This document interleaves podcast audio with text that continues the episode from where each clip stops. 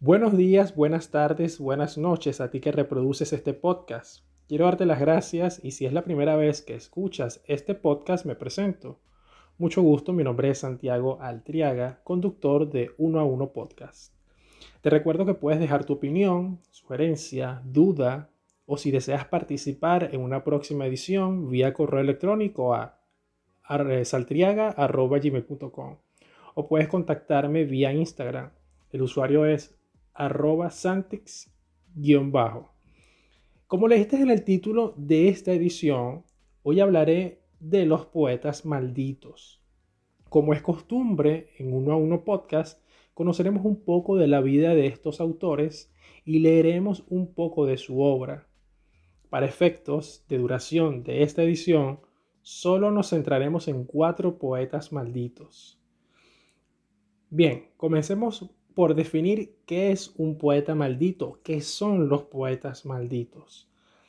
Se utiliza el título de poetas malditos para designar a una generación de artistas de origen francés que llevaron a cabo una de las mayores revoluciones estilísticas conocidas hasta la fecha. Su poesía, dotada de belleza y caracterizada por un aire gótico y altamente destructivo, lejana al romanticismo imperante en la época, se desarrolló gracias a la creación de entornos evocadores y sugestivos. Su estilo, extremadamente ajeno a la lógica y la razón, les granjeó una mala fama en comprensión e incomprensión, mejor dicho, en vida que solo el pasar de los años pudo depurar.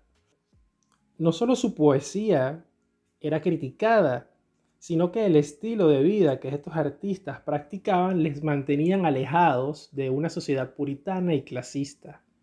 Conocieron en primera persona la enfermedad y el abandono, y todos ellos rehuyeron de la escena pública y oficial de la sociedad francesa. Embebidos en drogadicción, el juego y las mujeres, los poetas malditos hicieron de este mundo el escenario ideal para sus grandes obras. En múltiples ocasiones se ha pretendido crear una lista cerrada de nombres implicados en la revolución estilística promovida por estos artistas. Sin embargo, al día de hoy no se ha llegado a un consenso. No obstante, hay cuatro nombres que marcaron un antes y un después y son los que abanderan el título de poetas malditos por encima de los demás. Comencemos por el primero, Charles Baudelaire o Charles Pierre Baudelaire, nacido el 9 de abril de 1821 y muere el 31 de agosto de 1867, escribió ensayos, fue crítico de arte y traductor francés, pero su gran obsesión fue la poesía. Su vida siempre estuvo plagada de excesos, codiándose en círculos bohemios y artísticos durante toda su carrera. Su obra supuso un antes y un después en la corriente simbólica francesa, y sus escritos promovieron la revolución estilística que condujo al nuevo modo de hacer poesía. Encontró una gran influencia en los escritos de Edgar Allan Poe, eh, a quien tradujo en numerosas oportunidades. A Baudelaire se le atribuye la creación del concepto modernidad como sinónimo de la ferviente decadencia social asociada a los entornos metropolitanos y urbanos de su época. De Charles Baudelaire, o Baudelaire, me perdonan mi mal pronunciación de ese idioma, vamos a leer El abismo el abismo. Pascal tenía su abismo que se movía con él. Todo esposo sin fondo, hay acción, deseo, sueño, palabra. Y a menudo, rozando mis pelos erizados, he sentido pasar el viento del miedo, arriba, abajo, en todas partes, lo profundo, lo inhóspito, el silencio, el espacio horroroso y cautivador. Sobre el fondo de mis noches, Dios, con su dedo sabio, dibuja una pesadilla multiforme y sin tregua. Tengo miedo del sueño como se teme un gran túnel repleto de vago terror. Camino hacia quién sabe dónde. No veo más que infinito por todas las ventanas. Y mi espíritu, siempre acosado por el vértigo, envidia la insensibilidad de la nada. Ah, no poder nunca evadirse de los números y los seres. Ese fue Abismo de Charles Baudelaire. Continuamos hablando entonces de Jean-Nicolas Arthur Rimbaud, nacido el 20 de octubre de 1854, muere el 10 de noviembre de 1891. Tras una infancia aprendiendo las buenas maneras de practicar la literatura, abandonó su acomodada zona de confort para viajar hasta Europa y terminar conociendo África. La experiencia de tal decisión le sirvió como su máxima influencia en su nueva forma de concebir la poesía que daría luz en el futuro. Rimbaud poseía una particular y extravagante visión respecto a lo que debía ser un poeta.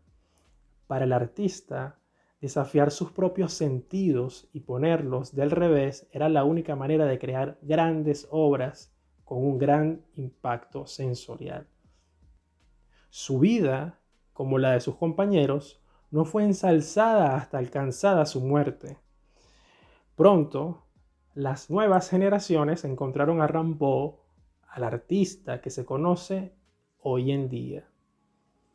Hoy, hablando de Rimbaud, les leeré La hemos vuelto a hallar. La hemos vuelto a hallar, que la eternidad es la mar mezclada con el sol. Alma mía eterna, cumple tu promesa, pese a la noche solitaria y al día en fuego, pues tú te desprendes de los asuntos humanos, de los simples impulsos, vuelas según. Nunca la esperanza, no hay oriente, ciencia y paciencia. El suplicio es seguro. Ya no hay mañana, brasas de sartén. Vuestro ardor es el deber. La hemos vuelto a hallar. ¿Qué? la eternidad. Es la mar mezclada con el sol. Ese fue la hemos vuelto a hallar de Rambo.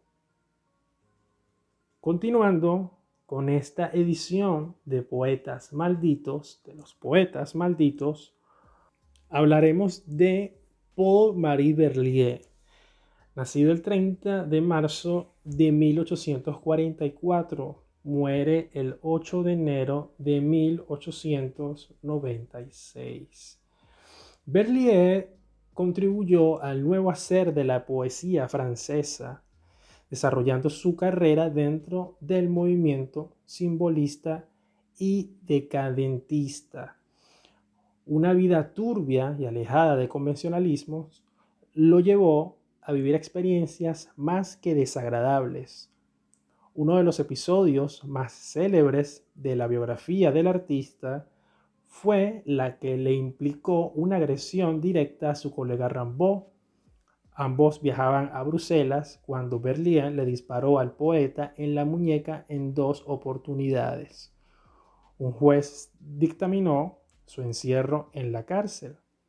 Su estancia en prisión dio inicio a un cambio radical en la existencia de Berlín que perdería a su mujer y acabaría convirtiéndolo al catolicismo aún estando entre rejas. De Bellier vamos a leer Nevermore. Nevermore. Oh recuerdos, recuerdos, que me queréis? Volaba un turbión de hojas secas, ponía el sol un brillo de oro viejo en el bosque húmedo y amarillo, y la fugaz llovizna de otoño sosollaba. Íbamos los dos solos, su cabellera de oro volaba loca al viento, cual nuestra fantasía. ¿Cuál fue el día más bello de tu vida? decía junto a mí, con su acento angélico y sonoro. Respondió a su pregunta mi sonrisa discreta. Después, devotamente, con un gesto de poeta, besé su mano blanca de dedos afilados. Ah, qué fragancia tienen nuestras primeras rosas y qué bien suena como músicas deliciosas el primer sí que brota de unos labios amados. Eso fue Nevermore de Berlier. Continuando con este especial de poetas, bueno, micro especial, porque estoy leyendo solamente un pequeño poema de cada uno. Stefan Me nace el 18 de marzo de 1842 y muere el 9 de septiembre de 1898.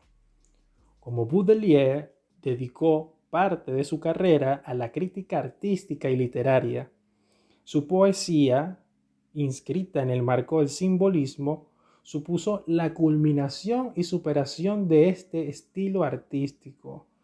Su forma de hacer literatura abrió paso a las futuras vanguardias, sentando un claro precedente estilístico. Aunque fueron varios los artistas que influenciaron la obra del poeta, no fue sino el gran Baudelaire el que marcó determinantemente su obra. Sin embargo, poco tiempo tardó en superar a sus maestros, dando a luz obras más cargadas de detalle y libertad.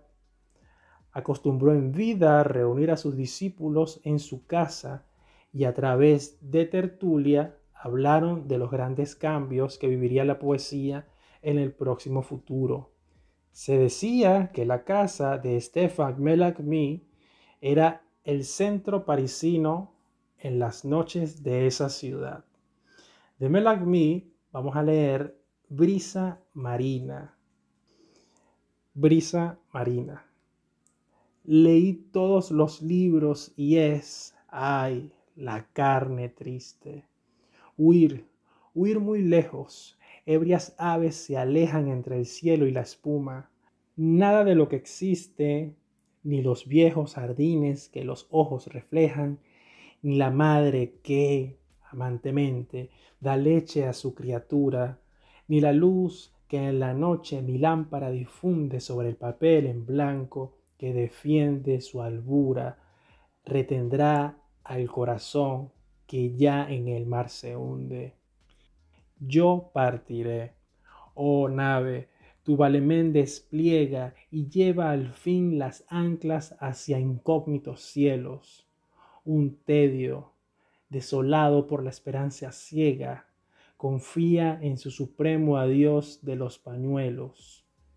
Y tal vez son tus mastiles de los que el viento lanza sobre perdidos náufragos que no encuentran maderos, sin mastiles, sin mastiles ni islotes en lontananza, corazón, oye cómo cantan los marineros. Con Stefan Melagmi damos final a esta edición de Uno a Uno Podcast hablando de los poetas malditos. Si te gustó alguno de los poemas que hoy hemos presentado para ti, puedes dejarnos tu comentario en cualquiera de las redes sociales asociadas a mi persona o puedes ir directamente, escribir un correo electrónico a saltriaga.gmail.com. También puedes encontrarme, te lo recuerdo, por Instagram, arroba santix-bajo, por esa red social. Cualquier comentario, duda, sugerencia o recomendación, bien serán recibidos. No será sin antes darte las gracias nuevamente por reproducir este podcast y recordarte que somos lo que leemos y si escribimos, somos muchos los autores. Será hasta una próxima oportunidad y nuevamente agradecido por la reproducción de esta edición. Hasta la próxima.